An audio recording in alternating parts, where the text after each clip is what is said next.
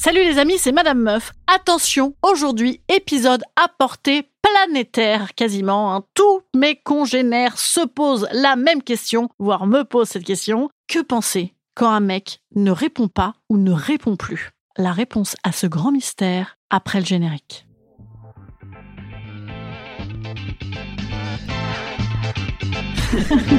Salut, c'est Madame Meuf. Et bam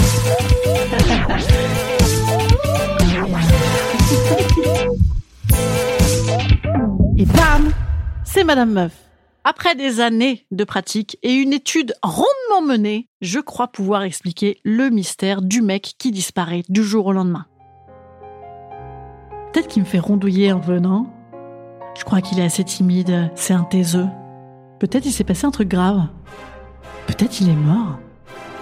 Peut-être il est gay. non, il s'en fout. Point.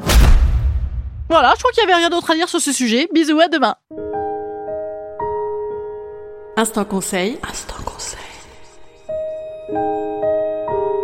Instant bien-être. Instant bien-être.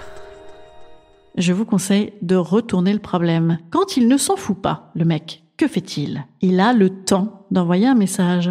Quand il ne prend pas le temps, il s'en fout. Voilà, c'est mécanique, c'est mathématique, c'est une observation rigoureuse des phénomènes. Quasi, c'est du Newton. Ne me remerciez pas pour ce gain de temps.